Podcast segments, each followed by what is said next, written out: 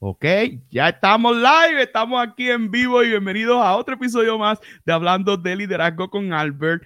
Pero hoy, but today, is not going to be Hablando de Liderazgo con Albert, it's going to be talking about leadership with Albert.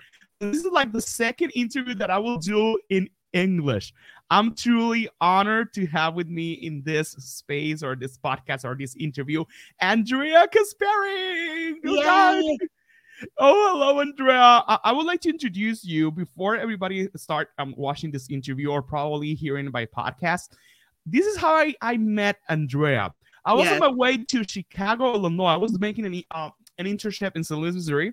And during the weekends, I do and uh, I do to travel um, different states in the states. By the way, so I was like, okay, I'm heading this weekend to meet with my cousins back in Chicago.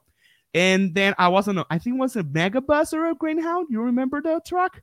It oh, a, it was a megabus, honey. Oh. It was a megabus. Yeah, because, so it was a megabus. Yeah. And you know, yeah. megabus are like these big charter buses that you can travel across the states or between states. And then I met Andrea. Yes. And I don't remember pretty well how do we met, but I think we met back at the Union Station yes. in Chicago and, yeah. and th- th- something happens at the truck that we were laughing a lot. There was something in, in inner joke, and you were talking about it. And then we met. The thing is that Andrea was from Kansas City, or she's from yeah. Kansas City. And then, oh my God, this is great because next weekend I will be in Kansas. Yes. So I need somebody to pick me up or take me or give a tour or whatever. Mm-hmm. Or and, and the thing is that she's a comedian. She's also a teacher. And as you can tell, I have been uh, if you are following me on social media, si me están siguiendo las redes, you can tell that I'm doing some comedy or trying to do some comedy and yeah. also a teacher. So we got a lot in common. I was like, Andrea, I need you on my show. Uh, this is something that is happening with me right now. I need your um, advertising. I need um, any uh, consejos, as you name it, or counsels yeah. that you can give me, or. any yeah. advice. And and it is an honor to have Andrea here with us. Uh, we will be following by Facebook since 2013, right, Andrea? Say what again? Uh, since since we are following or since we know each other, that was back in 2000, 2013. I think it could have been yeah 2013 2014 My God. um yeah, so was, more than 10 years in a friendship, in a Facebook friendship kind of thing, right? Yes, yeah, we've stayed in touch on social media. It's so nice that there is social media. Back in the day, it would have been pen pal, you know, mailing a letter across the sea, um, or maybe not across the sea, but um, you know, Americans don't know geography, so. so the thing is that I'm truly honored to have Andrea as a friend and also as an advisor in those kind of things. She's a teacher. She's also doing comedy. So let me introduce yourself. This is Andrea Caspari. So let the people know who you are. I, I will stop talking right now. So oh, you're please, fine. Andrea. Please introduce yourself so everybody can uh, can know you here. Yeah, my name is Andrea Caspari, and I have been teaching for 20 years. Madre mía, 20 años. 20 years, she said yeah 20 years uh, high school. And then um, i did two years as a graduate teaching assistant so 22 really in the classroom. Um, and then uh, yeah and I, i've been doing comedy for 22 years as well. I started comedy in 2001 and then i took a little break for college. Um, but yeah i've been doing comedy like on the side and now comedy is overtaking my life. Wow it's very interesting. How do you find out yeah, you will be a teacher. We have like this momentum that we are in high school and we have to go to college and we have yeah. to prepare for something that we're gonna be professionals in uh yeah. in the future. So how do you find out and you decide to be a teacher? So it's very funny because I was actually going to school. Um, uh, I went to college uh, to be a, and just like not an English professor necessarily, but like um, a writer. I just I didn't really know what I wanted to do, um, and I thought maybe teacher, maybe something just with English. I just love the language and I love poetry and um, writing funny stories. So I thought, well, I'll just get an English degree and we'll figure it out. And then um, you know, four years passed, and I they said, "Well, where are you going to grad school?" And I said, grad school. I don't even know. And so I was at the University of Central Missouri, and they said, "We'll uh, stay for two years. We'll give you, you know, we'll pay you to teach and get your graduate degree in English." So I did that. Still hadn't decided to be a teacher, um, and then I got out into the field or into the work life, and I couldn't figure out what I wanted to do. So one day, I had law school, a law school book and a Hallmark um, card writer application laid out on my floor. And I was trying to decide do I want to do law school or do I want to be a, a writer for Hallmark? Because Hallmark is based in Kansas City. Yeah, I've been there, been there. I went to the tour. I was so yes. Yes, right there in Crown Center and the um, Kaleidoscope tour. I bet you went to that. Yeah, yeah, right yeah. there. So I, I said, oh, what am I going to do? And then my friend Christine called me and she said, you know what? I've been teaching and they're paying me to go back to school to get a teaching certificate. Um, and I'm teaching in the inner city.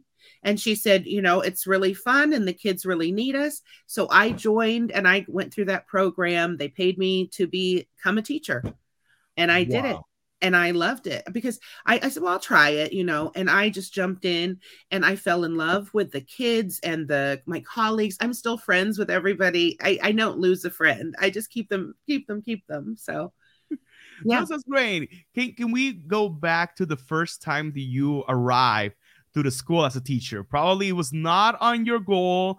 We are going to be teachers. We never dream about being a teacher, but this is my first time here. I will arrive at school this is my group. This is the momentum. This is something very special because when we work as teachers, the first group that we teach are the mm-hmm. ones that we always remember. This is a yes. history moment. You, I, I, I, bet that you always remember those kids from the first time that you yeah. teach. They are all professionals right now.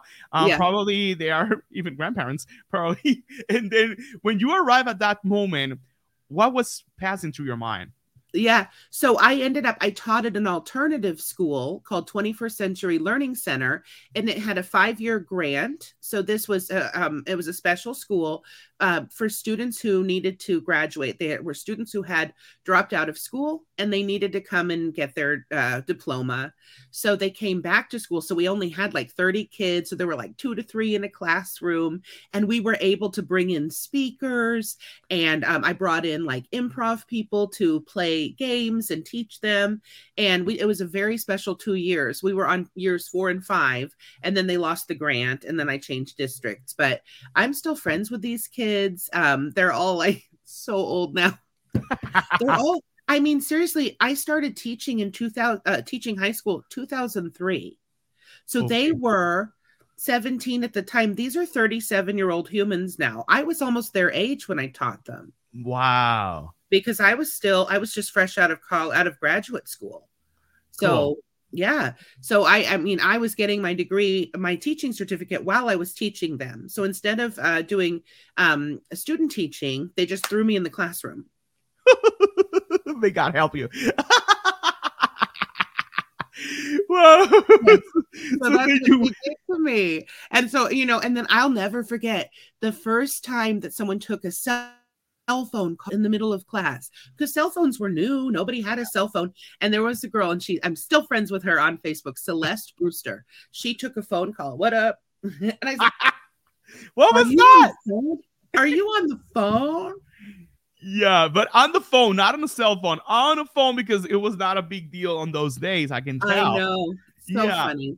Yeah. So, so you become you became a teacher what happened next and how do you find out that you are part or you have this gift for comedy or for improv can you t- share us your story in improv and comedy for sure okay absolutely so this was kind of so so that happened um, in college in, in 2001 i was dating a guy who worked across the street from stanford and sons which was the biggest kansas city comedy club and he said you're funnier than those guys and i said I've always wanted to try it. My dad was very funny and he had passed away in 2000 and so I was living in his house. I he left me the house and I'm still here. He, like the hoarders episode just waiting to happen. It's not good. But anyway, so in 2001 we move in the summer and we're living there and my friend my best friend Tamara comes to help me fix everything up and everything. And um so we go to Stanford and Sons and uh you know, I watched the guys and I said I'm funnier than them. And I'll come, I'll be, I'll see you next week. So that um, every Tuesday they had an open mic uh, and like 30 people could perform. And so I called that morning and I said, I want to be on the um, roll call, you know, the roster. And they said, come on down. We have a meeting at six and you perform at seven. And I was suddenly doing comedy. And of course, I made friends with everybody and we did open mics around the city. And um, then I started doing paid work and it was fun. Wow. Let, us just go back once again as we did with, with the first time that we talk about teachers. Okay, this is the first time. We got to meet at six, and then the show is at seven. This is the first time that you will be given a show. This is the first time that you will be in front of tons of people, probably just a small club, and making them laugh and have fun, which is yeah. a, an enormous responsibility because, because people are expecting that you make them laugh. So, yeah what what happened at that meeting at six? What did you talk about? Um, and you you are not a comedian by that time. This is your first time. Did they give you instruction? Did they give you some rules? Um, what happened at the moment? Yeah. So, and I want to tell both about the meeting and the first show. That I want to tell about six o'clock and seven o'clock because okay. at the meeting there was a man named um, I believe he was at this one, Dean Bose, a good friend of mine still, and we ended up doing an improv troupe together. But at that time, I don't even know this guy. And he says, Here are the rules. You're going to get three minutes. You're going to get a light at two and a half. You don't go over the time. Um, you know, do your do your set, do whatever you want, but make sure that you don't go over time because that takes from somebody else and da da da. And you line up and and um, you know, you uh your number, whatever, and everybody got their numbers. And I was like number five or something out of 30. Um, and then there was, but there was a guy ahead of me. So this is what's funny. So we're downstairs, and there's a man who has this huge curly hair and a bigger nose and just kind of looks a little different, right? And he has an igloo cooler. There's a cooler. And I said, Oh, he must have his lunch in the cooler I, at 6 p.m. I don't know why he has a cooler. Okay. So who is this guy? I don't know. He just looks different. He looks funny. I don't know why. So I have all my friends with me, um, and they're in the, you know, we're sitting together and waiting for my turn. And um, I think it was like number three, the guy who goes third, is that funny looking guy with this big, almost like clown hair, almost like okay. a clown, br- brown hair. Okay. And he cut, he gets up and he says, "This is my um, pet." He opens the igloo cooler, the cooler, and he pulls out an animal and he says this is my pet. Um, i'm gonna make i'm gonna make it talk or it's gonna do tricks for you. And he has a vacuum that's already been set on stage and um, he starts freaking out because the animal won't talk and uh, he says i think he's dead. We have to revive him. Okay. and it is a live possum or not alive it is a dead but a real animal roadkill Oh, oh, oh. And he stuffs the vacuum into his mouth. And the little and the little animal doesn't revive because he's been dead two or three days, right? And he's um doing tricks with him and whatever. And everybody starts to freak out because when he puts the vacuum in, the whole place smells like death. I because he you know so what I'm saying. So like if you put it in and the air goes everywhere, so it smells. So he fills the room, he fills the club with a stench of of of death, of meat, of of, ah. of you know when you pass by roadkill when you're driving and yeah. oh like this. So everybody starts. There are people running to the bathroom to throw up.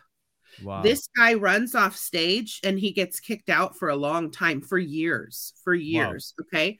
And this, and I have to go next. One guy between me comes and sprays Lysol on everything and then it's my turn. We're talking about before pandemic kind of thing. So we were sharing the microphone without any. This is before pandemic. We don't even think about it. yes. So no, this is 2000, with July of 2001. And so here's this guy doing all this, and then you know how it's like how if you've ever heard that, you know, oh, this act it's hard to follow, right? Somebody's so funny, it's hard to follow. How about somebody has walked out half of the room? So I don't even have an audience but my friends to perform to. My friends are sitting like this and everything is stinky and it just smells like like a like death, like wow. a dead animal. Wow. And I just, I, you know, but I had to get up there and do my three minutes. And I, you know, I don't even want to touch the microphone and it smells so ah. stinky, you know. And I did my three minutes and I kept going back and forth. And, and this, and it's so funny because that story is legendary because that ended up being my friend Kyle Paris, one of my best friends in the whole world. And we still are friends to this day. He lives in Chicago. And when I met you, I went to go see him right after that. No, you gotta be kidding. No. The one from the dead animal? Yes, the and dead animal guy. He was he's um uh like a performance artist. Okay. He does funny things like that. Like he'll uh paint a picture, but he's wearing chaps that don't have a butt to them. You know, okay. he turns around and he sees his tushy. Like he's very funny. He likes to, you know, he did like a um a dive into cherry pies and things. You know, he's very he like he he he he has he's funny, but he does like performance art. So I had no idea I was dealing with Kyle Paris they shouldn't have put, they should have put him at the end, right? Okay. You know, you can't follow that, but they didn't know that he was going to do that. He they just knew he needed a, a vacuum on stage and he had a secret. Okay. So he was banned for years. Wow. And then he moved to Chicago. Yeah, he was banned. The club so, said you so, are not me. So some of the rules in the in the club, you don't have to give them what jokes you're going to talk about or even like uh on a script. You just go there. It's an open mic. You're free to do whatever you want, but these are some rules um, yes. probably it's changed, right? Yes. well, no, oh, so say what you're saying. Oh, uh, probably it have been changed after that because you know some some new stuff or after that. So there there are some rules that you have to follow up, even though it's an open mic, and you have to respect some kind of stuff because you're working with people and and, and even the commentaries or something that you're going to talk about. Yes. Well, and that's a really good point. I mean, even after that, they I'm sure there was some rule please don't bring a dead animal into the studio, right? Like I mean, people were throwing up. I mean, vomiting uh, into the bathroom and then leaving, and it was um, some complaints, and it was not good. Um, but yet, they really still, to this day, the rules are really just the directions of how they're going to go. And um, one of the number one rules, as they said, is don't go over your time. If okay. you're given three minutes, you do three minutes. You don't do three and a half because when you have 30 people doing three minutes, that's a 90 minute show, but you have a minute between and you're introducing. I mean, that becomes a two hour show. Every minute that you do takes a minute from someone else or makes the show too long and everyone's, you know, oh, I'm tired. Oh. So um, everything is about making the show the best you can. Okay. But really, but we have that whole free speech thing I have never seen anyone say, you can't say this or please send me, except for I do clean comedy most of the time. Okay. So they do say, please. Um, so those are some rules. So this is a good point. Mm-hmm. They'll say, please no, um, don't don't cuss, don't talk about things. And I filmed a special that should be out soon on drybarcomedy.com. Okay. And I, I filmed a 25 minute special and it is so clean you can't even say, oh my God. It was that clean. Wow. Yeah, no cussing. You can't talk about sex. You can't talk about drugs. Not that I, you know, uh, do either one of those. I'm married, so okay. okay. well, oh, what what is Cassie? Um, what is Cassie? Uh huh. That you cannot talk about Cassie, or what was that? Um, not talk about. You can't say, "Oh my God." Uh huh. And you can't. Oh, no cussing. Uh, no cussing no cursing, no bad words. Oh, oh, oh, oh good thing, yeah. good thing, good thing, good thing. Yeah, I said that so fast. No cursing, you know, but oh. no, no bad words. Okay, okay. So, now in the clubs, they're they don't care, but when you do um a, uh, a special, you know, because these are all it was a very they're very religious. This um this group mm-hmm. when you do certain like and, and also you know in schools when we're doing speaking you mm-hmm. can't cuss to these te- um, oh, you can't say bad words. Yeah. When you're doing a motivational speech for a school you can't come and make, say bad words. No no no not, not at all not at all and even in college. So this is the first time you start what was your jokes at that moment? What was your show about? And and how do you like make this bonding with the public after this mess before um this um after this show? How do you did it? Yeah so I and I probably at some point, I mean, somewhere under the piles here, I'm sure I have my um, jokes from that night. But um, really, what I was doing, what I didn't know, and here, let me give you a tip: if anyone's doing comedy, what I was doing was not good. I was writing three new minutes. I thought I was really cool, I wrote topical humor. Topical meaning, um, like when you see the Daily Show or you see a night, um, you know, the night show, David Letterman, that's old, uh-huh. right? you know, uh, Conan O'Brien, who's who's out there now, Jimmy Kimmel, Jimmy Fallon, you know, like this. Mm-hmm. They have a monologue, and all those jokes are almost like throwaway jokes. They have a whole staff, and they write the jokes, but those jokes don't work later because they are of the moment, right? So I would look through the news and I would write of the moment. I didn't do personal really. I didn't do anything that I could really repeat and I didn't know that was a bad thing. And so I kept doing and doing um because I thought, "Oh, I'm so smart. I'm so funny. I can write 3 new minutes every week." And then I wondered why I wasn't getting work and I asked the manager, "Why why am I not getting work? I'm funny." He said, "Oh, you're funny." But I haven't seen you do the same joke before. And I said, Yeah, see, I never do the same joke. And he said, No, you have to build a set so that we know there's a this joke always works, this joke we can throw out. You have to do the same set every week until you perfect that joke and then you move on. And I said, Oh, I didn't know. See, that's those are some of the things they didn't teach us at six o'clock, right? Uh-huh. They just said, Don't go over time and don't bring a possum on stage. Okay. don't okay. kill anything on stage, right? But don't bring roadkill. But nobody told me. And this is why I teach my students. I have a lot of students who um, are professional comedians now. I'm actually doing a show tonight at a high school with one of my former students. No, you gotta be kidding me. And I'm doing another show. Actually, I have two shows tonight, and one of the each one has a professional former student on it. wow. PM, yes. There's something that you mentioned, and I'm very interested of that. In that is that you have always have to say or work on the same joke, even though it's a different show. But what about? I'm now wondering the public. If it's the same public that probably already know the joke and then say, "Oh, she's always telling about oh, she's always ta- she's always talking about the same joke, joke because I'm a big fan of the club and I was I'm always here on Wednesday night and she's always here, but she's always gonna say the same joke." And and how do you can develop that in a way that if, if I'm your fan and I'm gonna see the joke once again, how can I keep laughing? Yes, that well, and that was what I was afraid of. That's why I was so proud. Oh, I'm doing new jokes because I want it because I brought friends every week. Okay. Um, you had to bring three friends, or you had to pay ten dollars to do the open mic. Right, I was paying them to perform. But if you brought three friends who all paid ten five dollars to get in, right? So anyway, it was a very um, funny club like that. They were so cheap. It was so, but some that is how you do it at some. So the key to all of this is to do more open mics. See, this one, the reason why this was weird was because it was an open mic at a professional club. And mm. so they were watching you to do showcases and to move you up and move you up. What the, but the secret now is, is to go to open mics around the city that are, they, uh, they're kind of low stakes, meaning it's not high risk. It's just for you. It's a workout room. Okay. going to exercise, but not to be on stage to present. You're, okay. you know, and that way you can work on those jokes privately or you know with and and and there will be people who see you do the same joke several times but they're fans and they have fun and they have other people to watch as well and what you need to do is make sure that you're always improving on that joke that means that the punchline gets tighter, that you take some words out so that it's very funny. Uh, you know, you can tell a story, but maybe the three minute story is now two minutes because you took all the fluff out uh-huh. and you uh-huh. get to the funny.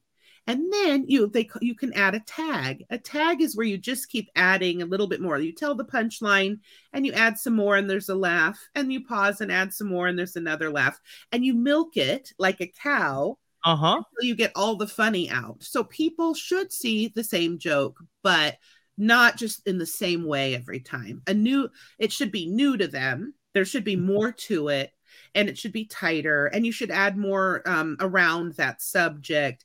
It's you're building a set. Mm-hmm. and, and so you're in a workout room versus when you do the club then you should you know you should um have basically ralphie may is a comedian who taught me your club is your um your set is like a deck of cards. You have your you know 10 in the set and then you're adding some here, a little more after this joke, two more after this, until you have 30 minutes of good material. Cool. Um. I was wondering, and I always talk about when I'm talking doing motivational speaking, it's probably uh, kind of the same because when, when you do motivational speaking, you most of motivational speakers we do a lot of comedy before our show because we are like making some humor and some yeah. lifestyles things that happen, and then we become serious. Yeah. And the thing is that I always said that when you are a public speaker, you are dancing with your public and you are like discovering this chemistry that you have with them and yes. see what they laugh at, what with Joe they didn't they didn't like, and which topic can you talk about because you can see the reaction. And now in pandemic was very difficult for me because you can see that they, they have the mask on. So I don't know, are they laughing or not? I was like, are you here with me? Because it was so difficult at that time. But the thing is, how do you work it at comedy? Do you start dancing with the public? Um uh, pro- probably there is a tough public that they are not laughing and and how do you get into them? And then you start working out even though you are you have all the structure before you get there you have a, whole script you have mm-hmm. everything mm-hmm. written down. How do you work and you dance with the public as i mentioned? Oh that's you're you, uh, can i just say i love you and i oh, love, I love you more.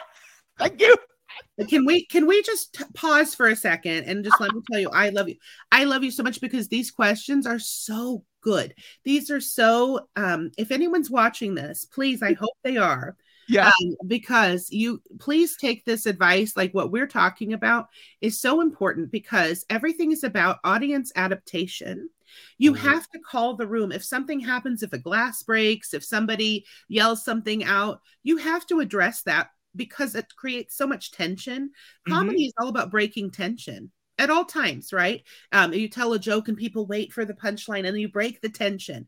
So if somebody yells out, You suck, you're ugly, you know, whatever, you have well, to say, you have to have a comeback or you have to, you know, I don't really get heckled or anything. And on a okay. professional level, people really don't, but you have to address the room but also like but your question going back to your actual question is how do you d- do this dance with the public?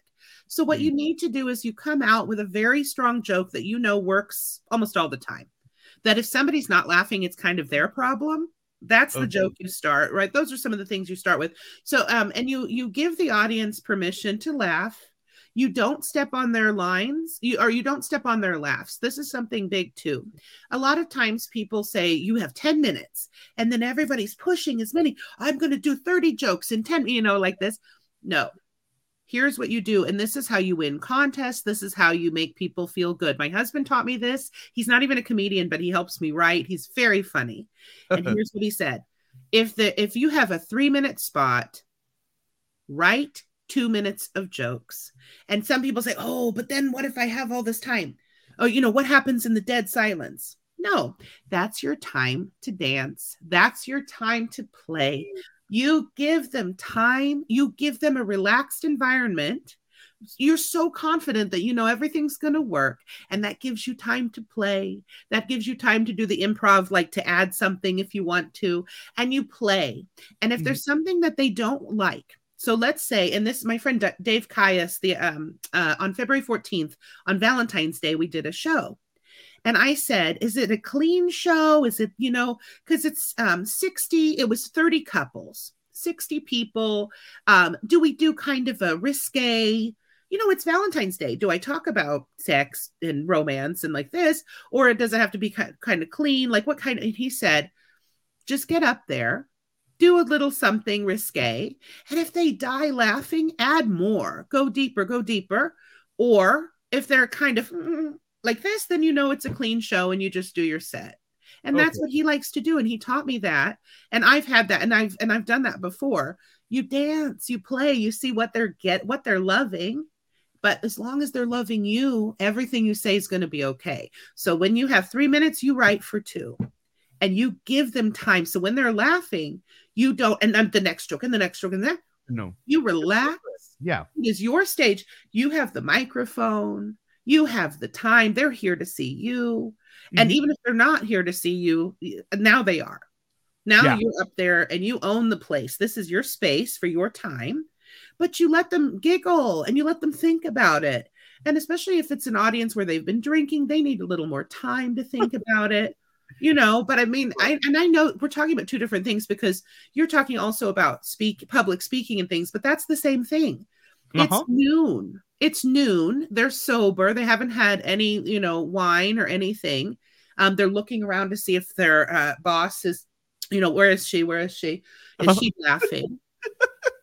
You know so when I do corporate gigs like that, when I do um, a hospital or a school or something like that, I make sure um, also to talk to the principal and say, "Hey, what are some things that are off limits, and what are some things that are um, that everybody laughs at? Is there um, is the school cafeteria food kind of gross? Or um, does everybody hate car duty? Um, do you guys have a lot of uh, zoom meetings? Do i make is that okay to make fun of? Um, and you just play yeah Wow, yeah. Oh, so, so you make also like a study of the public before you get there. That's something that I do every time I, am a hire or to oh. be in a school. I just need to know where the school at, um, mm-hmm. um, which are the professor, how many of these teachers have a master's degree, how long mm-hmm. they, and I, and I, have an idea of which shows, uh, which jokes, which jokes I can talk about, and yeah. which um statement I can say. I, I also like to add that probably you say a statement which is something that people love it and they will not laugh, but they will clap and they will say, "There, you're right. There, you're right." Yes. That's, that's another moment that you can give them some space when you when you say uh, the, the statements. We also like to talk. I, I will also like to talk about your dancing um with the public, and we're yeah. like making lots of fun. But there's something very interesting in comedy that is improv, just in case yeah. of emergency. Probably they don't like the jokes. Probably um, there's something happening. There's no chemistry with the public. Now I have to get into, even though I have these jokes, how to make the improv. Um, you talk yeah. about something in that somebody says on the public and you start dancing. How do you work on the improv on, or, or how do you get structure to have in your mind um a lot of stuff in this band because we, we haven't we have a band here like getting some ideas just in case of emergency that we are in a show we are in a stage something happens how do we do improv and any suggestion for improv? Yes. Okay. So this is very, very good. It's it sometimes it's hard to say, oh my gosh, um, you know, it, it, comes naturally to a lot of people. So like I'll see something and I just make an off the cuff statement. Um, but what you have to do is put yourself into the mindset. There are people sitting here, they're watching you. And what do you do in a classroom? The kids are you know your your students may be bored or you may have some kind of dry um, lesson that you just have to get through but you make fun. You know it's a self-deprecation is making fun of yourself. So you can yes. make a little joke like hey so, you know hey some of these jokes work. So i have a i actually have a joke and i don't use it often but um uh, you you have jokes that you can use that you have in your back pocket. So mm-hmm. um so there if a joke doesn't work or it doesn't get the laugh I want. There, I have one joke that just never gets the laugh I want, but I love it so much. I love it so much. And I always say, ah, sorry, you know, some of these are just for me. that statement brings them back. They giggle and then you move on to what you think will work. And um, the comedian Phyllis Diller, a very famous comedian um, uh, in America who passed away several years ago, but she was one of the groundbreaking women in comedy. She said, always you start with what you know works, you intersperse things that may or may not work, and always have in your back pocket the next thing that you know works. She said, you know, comedy is like um, that kind of a graph, right? Up, mm-hmm. down, up, down. So you always know you can try something. It's okay to try something different. It's okay to have just, you know, not everything's going to just be peaks, peaks, because you to have a peak, you have to have a valley, right? Mm-hmm. Even if it's not big, you have to, you know, so you, so you get to the next thing, you get to the next thing but you never ever want to let them think that they're that they are winning if it's not a contest anyway right but if they're but if it's an adversarial rude group you get through it i've had and so this is so if you're asking what is it like to bomb oh i have bombed not a lot but many times right not many times but it you feel it I okay. sweat. Uh, it's called flop sweat. I'm like, oh, you know, and you just get through it. I know it's funny because I can tell if I um, bombed a set if I had to get into uh, extra jokes. Ooh. Because they didn't laugh long enough, you know, because I'll have 10 minutes prepared, but they only laughed for five, you know, and I have to like, oh, I better dig back and grab some other stuff. But it's it's it's kind of rare because if someone's hiring me, they, you know, they know that I'm for that that audience is going to appreciate it. But every once in a while, there will just be they there was something they didn't like about you or you might have said something that ticked them off and you didn't know. And then you go oh shoot i just lost the room. And so you just you bring them back in.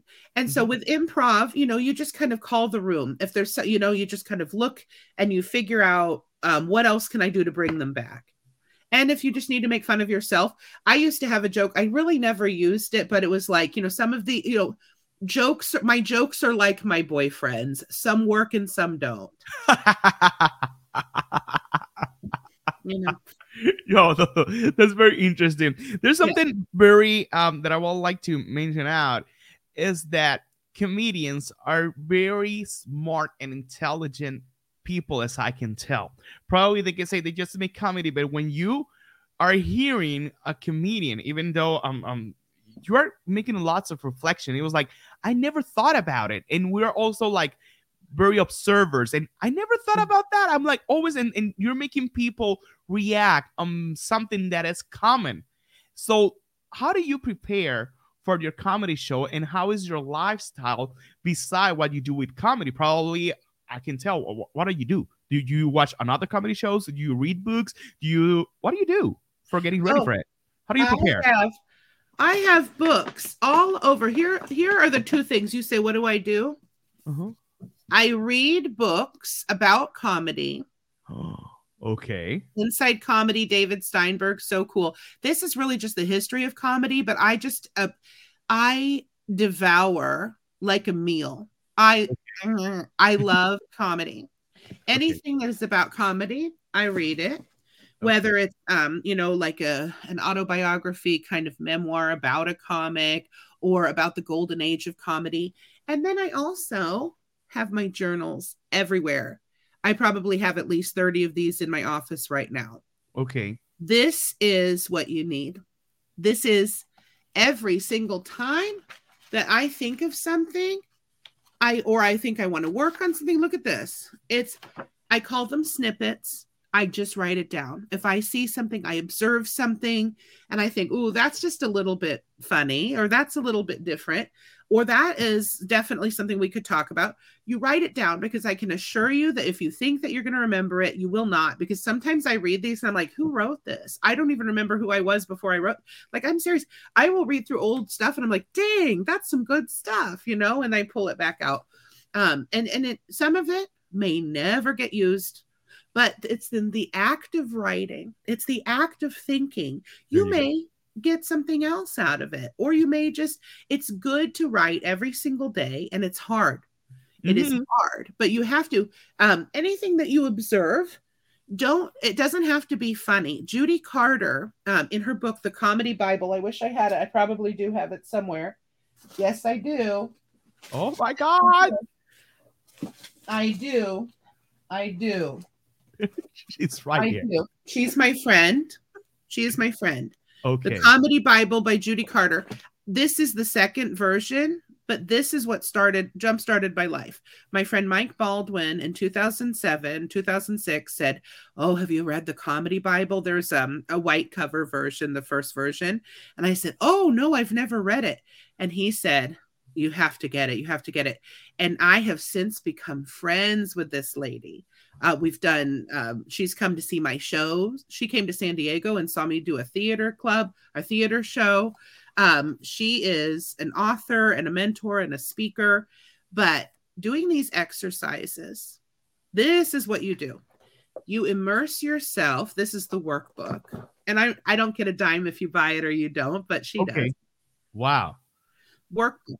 You do these exercises, you learn about comedy, you learn about the structure because there's so much more to it than you realize. Even if you're doing it for public speaking, she also has a book called The Message of You, and that's for public speaking.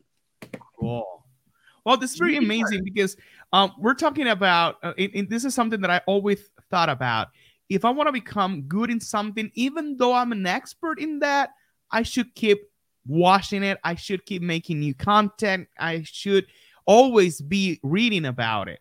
Yeah. Now I'm in this kind of industry of podcasts. What am I doing?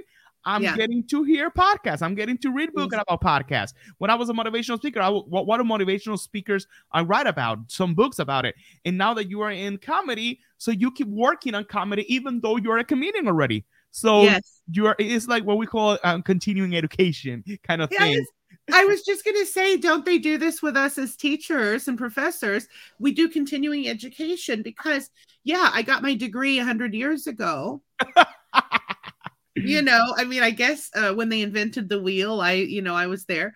But I mean, here's the thing you have to constantly stay passionate and stay on top of the newest way that things work and and it, it helps to keep writing because otherwise you do sit just like you were saying you sit with the same um, jokes and all your fans see the same jokes for 20 years or you can keep writing and then they want you get more fans because they say what is she going to say next yes. what is she going to say next oh yes so no. they want to come or they you know you or you you do some and you can add some uh things some some jokes that it keeps you solid if you add some jokes from the day right so mm-hmm. maybe talk a little bit about some things that are happening because people everybody's watching the news but those jokes won't last i can tell you it's i don't want to say it's a waste of time because the exercise of writing is good um, and it'll work for a few days but right now if we were to talk about um, politics it changes every five minutes so. yeah it's always it's, it's always it's in constant movement and and as a it's very kind of how do we name it? Um, you have to be discretional and be beware of what you want to talk about. well, that, that's another thing. You have to kind of decide what kind of comic you are. And mm-hmm. you and I are very likable, and it's hard to buy likability. It's hard. You can work on it, but some people want to just be political. Some people just want to, you know, do religion. Um, you staying away from politics, religion, and sex is my mm-hmm. number one. I don't want to divide the room it's yes. hard enough to get everybody to laugh you because you have 300 people in a room you don't know what kind of day they had they don't know if they think your hair looks stupid you don't know if their tummy hurts like you don't know and then now i'm going to talk about politics and divide the room and upset somebody really comedy and public speaking is supposed to be motivational it's supposed mm-hmm. to be mm-hmm. fun yeah. Oh, yeah. as leaders and always being leaders. This is talking about leadership, and and what I was finding out, I was finding out that when we talk about leadership, there are leaders everywhere.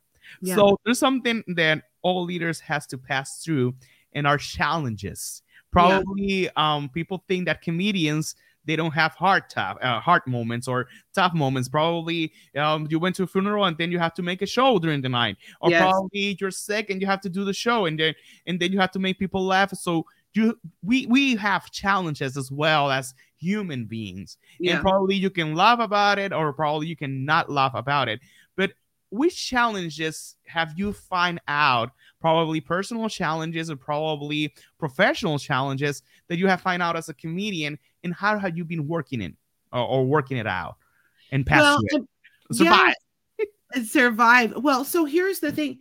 I will say um you know i've been on tour and so it's been very difficult. I have um one of my animals uh, i have a chihuahua oh. and she she's the cutest you know i have we have three rescue dogs and they're ancient. These are the oldest animals on record right? Uh-huh. somebody's going to come to our house and do an interview and say oh my gosh you have 200 year old dogs. Like i've never these they will and i i'm so glad and i knock on wood that they're that, but they won't die.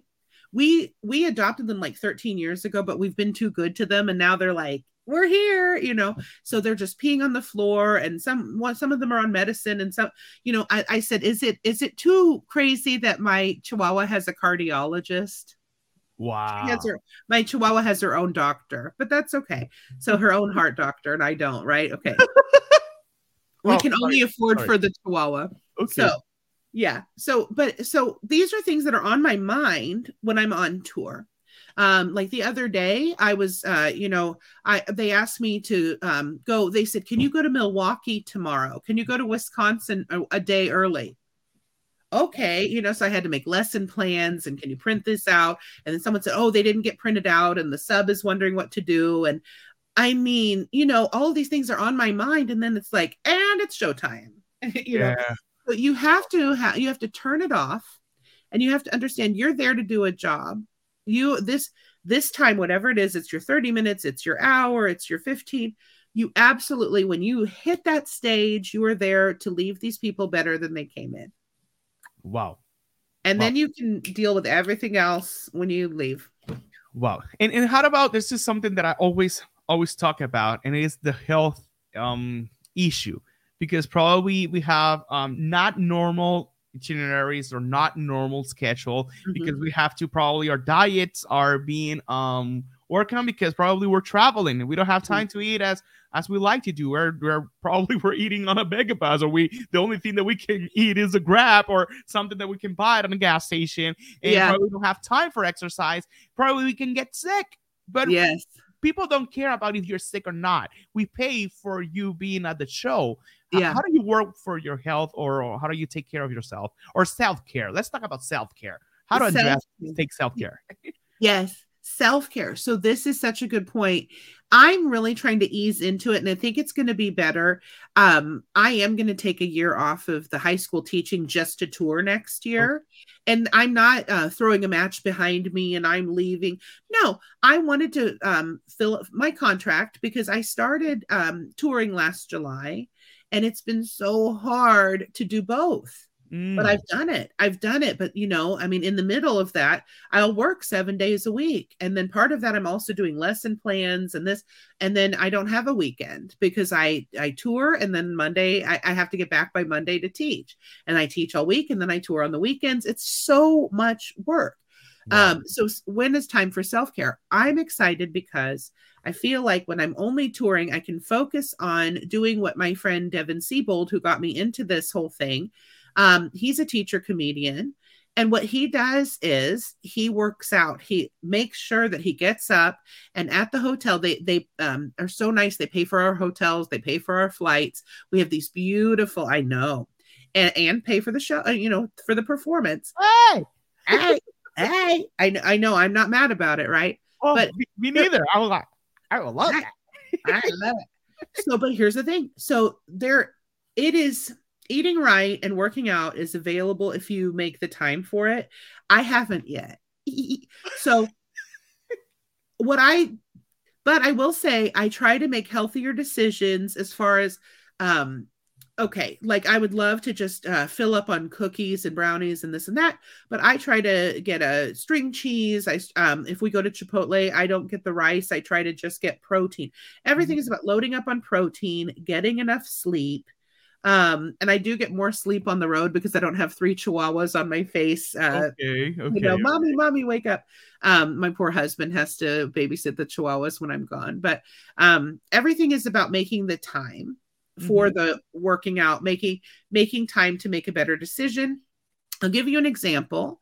Last week, I made a decision that I was not going to eat McDonald's for the week, which is very hard for me because I have the McDonald's app oh, it was like I don't know if you have Spotify. Do you have Spotify like the rap yeah. at the end? Yeah, yeah, yeah. McDonald's sends one too, and they were like, "You have had McDonald's in 25 cities," and I was like, "What?" Ah, and I'm a tour, so let's make like let's just met all McDonald's on the tour. This I is my know. talent, but come on. I mean, so I made a decision and I did not break from that. And so um, you know, I went to Wendy's. No, but anyway, no. this is what I just used my McDonald's sauce. Um why not? Oh my god. Why oh, not? but uh, but I just you know there are better decisions. You just have to make better decisions. You have to uh, decide that you're going to do that. So that's that's what uh, my plan is because right now I stress eat and I'm stressed to the max because I have so many different things and irons in the fire. And you know that with every show, you have all of the contracts and you have the people asking questions and you have questions. And then if you have a show that like stand up comedy, all my friends are constantly where's the ticket link? How uh what's the show about? What do i do? How do i get there? Uh, you know um it's wow. a lot of work.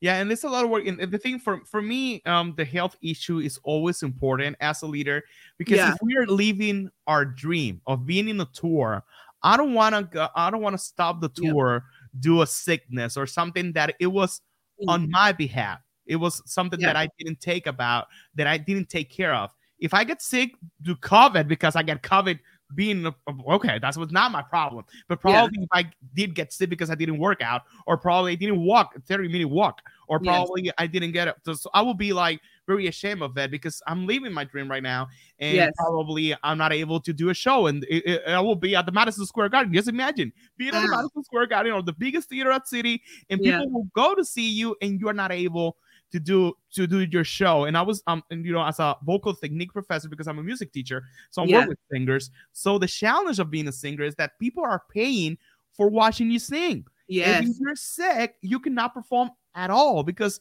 people some of us we buy tickets a year on behalf because the tour is going to be on 2025 and probably yes. we can buy the tickets on the year before and we want to be there at the first row. Just imagine we have been waiting for this moment two years ago and then we travel and you're not able to give the show. It was be like, or no, no, no. We, we have to be like aliens or a extraterrestrial kind of thing. not humans. So it's a big thing. Yes.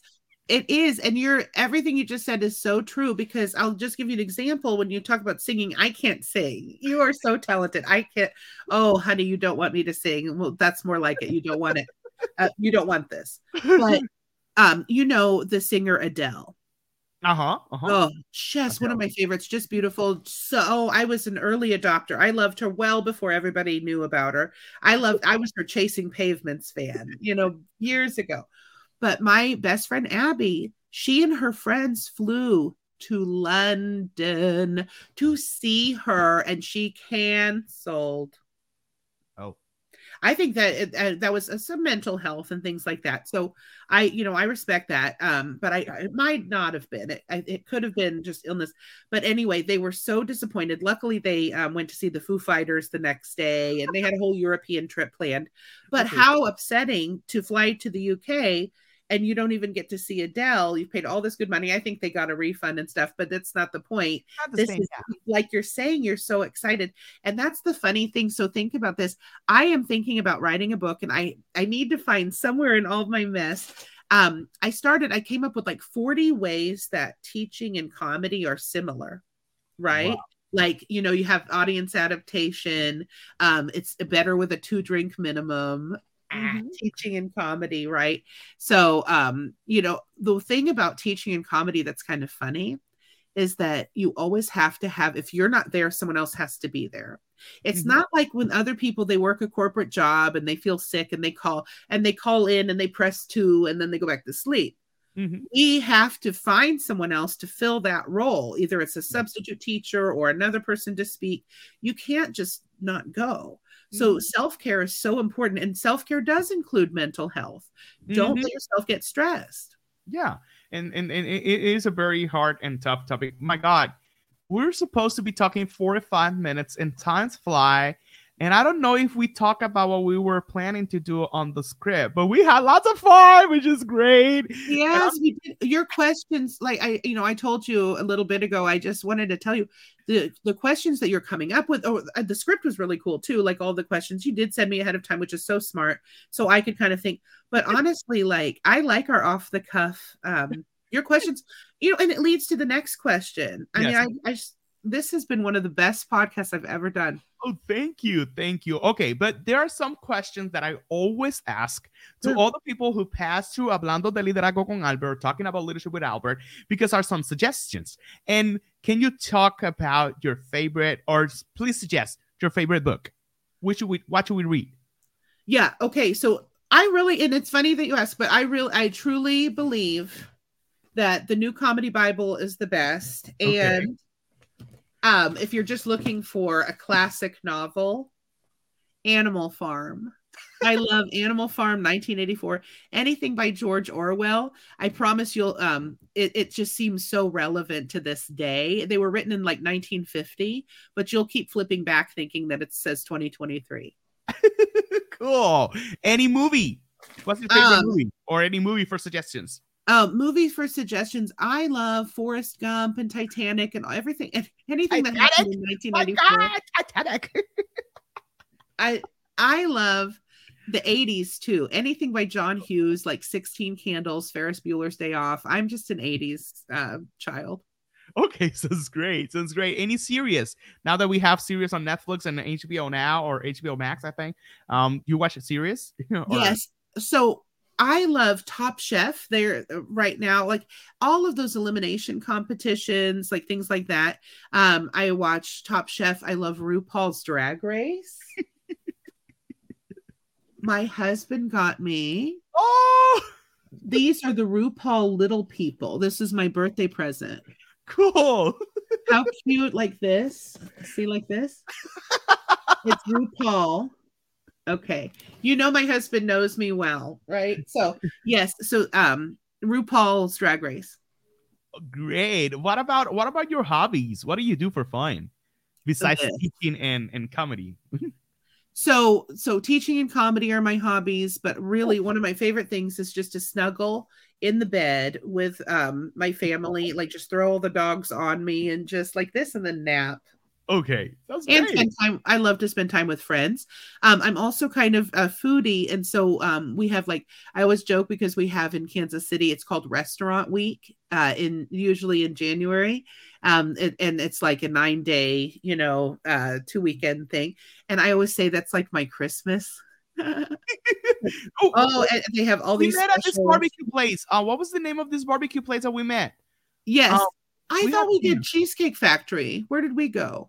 Yeah, we went to we went to the Cheesecake Factory, which is a normal kind of thing because we have now in Puerto Rico we have a Cheesecake Factory. Yeah, we went to had barbecue at some place. It was a very famous place that you took us. Yes, was it um uh was it Gates Barbecue? I think it was Gates. Gates. It was Gates Barbecue, and uh, we catered that for our. I, yes, I take I, I take a pictures. I take pictures, and I have lots of fun because we, it was a barbecue, and barbecue is a big deal in Kansas. Yeah, so we have a long. We went to the Galleria. We went to the Cheesecake Factory at the Galleria. It's Galleria the thing or the Plaza? Oh, the Plaza. The Plaza. The plaza. And plaza. it's supposed to be. It was like the sister to um, Spain, to uh, oh. either Barcelona or something, Madrid. I I'll have to look up, but it's one of those. But yeah, um, the Plaza the plaza, which is like it's a like boulevard. It's a very yeah, a lot of malls, and there's plenty to do in Kansas City, which is it's in Missouri, but yeah. and it's right on the frontier with Kansas, uh, yeah. with Kansas State. So there's another question. Oh, your favorite comedians? What well, are the role models? Your role models? My role models. So I am in love with Robin Williams. I mean, oh, I loved him so much. He he really um just everything about Robin Williams. I grew up with him, uh, loving him. And then George Carlin, uh, Margaret Cho, and I got to meet Margaret Cho last summer. Cool. So that was cool. I got to hold her little dog, and she's so cute.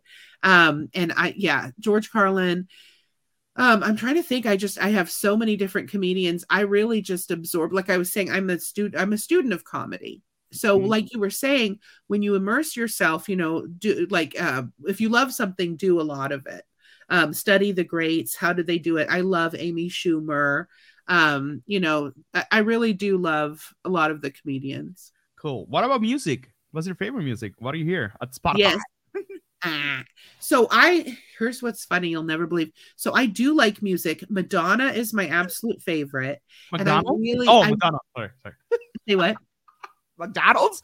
Once again, McDonald's. We're talking about music. Uh, oh, oh, Madonna, Madonna. no, Madonna. I cannot believe. I have to laugh. Um, I, I have everything here. Yeah, this, it's all. I didn't even have this prepared to show but this is Madonna. Okay. So yeah, I know it's Madonna. I just you said McDonald's. Yeah, I said McDonald's. was like, oh, it's McDonald's. oh, McDonald's. I love McDonald's and Madonna. Maybe that's why I like her because her name sounds like McDonald's. But I just yeah no I um I'm just sad because she's coming to the states and she's coming um to uh Tulsa where all my friends live Oklahoma. Tulsa Oklahoma July 27th but I think I'm going to be on tour. Oh. Oh. That's another thing. Another challenge that you have when you're doing what you love. Probably you cannot be at the family party or even oh, this is this is hard. Probably at a funeral, or probably we cannot be with friends because you're on a tour and you have to do a show with. That's a that's a challenge that we have to talk about. But probably you can make some exchanges and you can go there, but it's gonna be tough and hard. Uh, so, oh, not that side. Um, music. Oh, do we yeah. talk about podcasts? Do you hear podcasts? Do you have any favorite podcasts? so I don't do any podcasts. My favorite podcast is your podcast. Okay. Even though it's in Spanish, this is my second interview in English. It's everything is in Spanish, so probably you were here.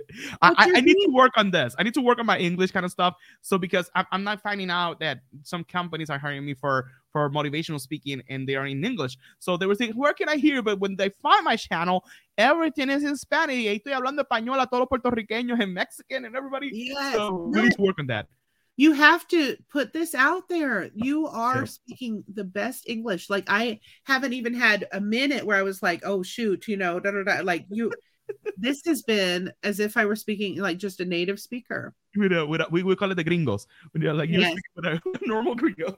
exactly. My little baby gringo. Yeah, gringo, gringo. Okay, so probably this is a great opportunity for you to show up. If somebody is watching this podcast and they want to see your shows, they want to hire you, and they want to meet you, or they want to follow you on social media, or probably they, they, they want to have an experience just like this one that they want to get you in a Zoom room. And please talk to our students, talk to our teachers, how they can find you out Yes. Okay. So I put here the at Caspari land.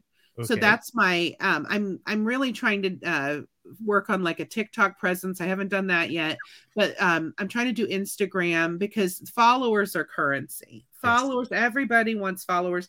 And on my tour, I have one guy, his name is Tell Williams, Mr. Williams. He has over 2.5 million followers. Wow. And then uh, my friend Vinny has 1.9 million followers on or on TikTok. People. And I have, money, well, if, if, if you pay you a dollar, you will have a, you will be a millionaire. They make their money like that, plus the touring and everything. Um, but if people want to hire me, they can send me a message here on mm-hmm. you know direct message or um, my website is probably what I should have put here, but whatever. It's okay. AndreaCaspari.com. Boom. Cool. And it, there's a place where you can you can watch my podcasts, you can read about me, you can watch videos, um, you can read the biographies, and it also will have my tour dates. Um, and so I uh, anything you can also Google Bored Teachers, B O R E D, Bored Teachers, because um, I'm one of their castmates. So cool. if you want to know more, boredteachers.com.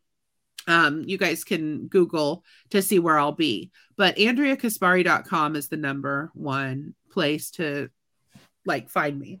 Cool. If some some of us want to see your shows or want to see you like in action, yeah, we have to um probably we don't we're not able to go to one of your um live tours or we can watch it on YouTube or, or do you have um, any of your content in social media or YouTube yeah. or something? Okay. Yeah you can I, I need to start a youtube channel too. I'm supposed to be doing youtube shorts. I just all of this stuff it's like do i do grading and planning or am i doing uh, social media? It's so hard. You know it's so hard to balance. It, you're never done. As a teacher or a comedian or a speaker it's constant. It's uh-huh. constant. So um but yeah you can google me Mm-hmm. I know, right? Google me. But I have a ton of videos out there, but also on AndreaCaspari.com. That's your one stop shop because you have the video clips, and I've done a few other like podcast kind of things. And I, I mean, that's where you can like see all of that. Um, but yeah, I my dry bar special should be coming out soon. So it's a 25 minute, very professional comedy special and that's cool. it that'll be at drybarcomedy.com it'll be all over youtube and it'll be on my um, website. No interesting interesting. Well andra i just want to thank you for your time even though you have a full schedule. I just write you out this week and i will hey you want to be on my podcast i have a spot on saturday. And and thank you once again. I, I wish you the best in all your shows. Please keep doing it as you're doing it and good things for you in the next few um, years and days. And hope to meet you again so we can laugh a lot. Probably, I'm pretty sure we're gonna make some shows soon and and keep it up. And please, you're always welcome here at PR at Puerto Rico. So make yourself at home. To everybody who was watching us, a todos los que estuvieron con nosotros viéndome masticando el inglés, I was like, I'm, I'm telling you, like, I'm talking about English and talking in English. Thank you for being with us once again. So we will meet again on next Monday on another episode of Talking About Leadership with Albert o hablando de liderazgo con Albert. Have a yes. good night. Thank you, Andrea. Gracias, gracias.